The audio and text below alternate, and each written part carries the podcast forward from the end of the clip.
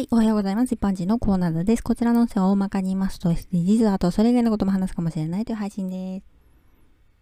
す。さてさて今回は異業種交流会が入り口だったということで、異業種交流会って知ってますか？私は昔一度だけ参加したことがあります。転職したての頃だったし、いろいろなことを頑張らなきゃっていう焦りもあったのかもしれません。会によっては参加費が有料だけど、私は無料で開催されていた東京都渋谷区に行きました。雑居ビルの一室で様々な職業の人たちと名刺交換をして話す。ただそれだけの場です。私はよく知らないで参加していたんですが、当たり前かもしれませんけど、他の人たちは何かしら目的があって来てるんだよね。例えば保険会社の人は商品を契約できればっていう思いで参加してるんですね。そういうことが当時の私はよくわかってなかったんですね。ネットワークビジネスについては過去何度か話しましたかね。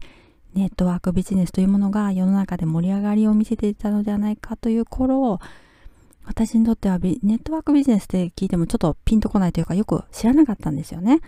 勧誘方法はいろいろあると思いますけど、私の場合はこの異業種交流会が最初の入り口でした。後に知ることになるんですけど、渋谷に本社を構えるネットワークビジネスの人たちが何人かここに参加していたんですね。でもその人たちもお互いを知ってるわけではないから、お互いに勧誘しようとして同業者だったと知るみたいな、そんなことになってましたよ。ではでは今回この辺で次回もお楽しみにまた聞いてくださいね。ではまた。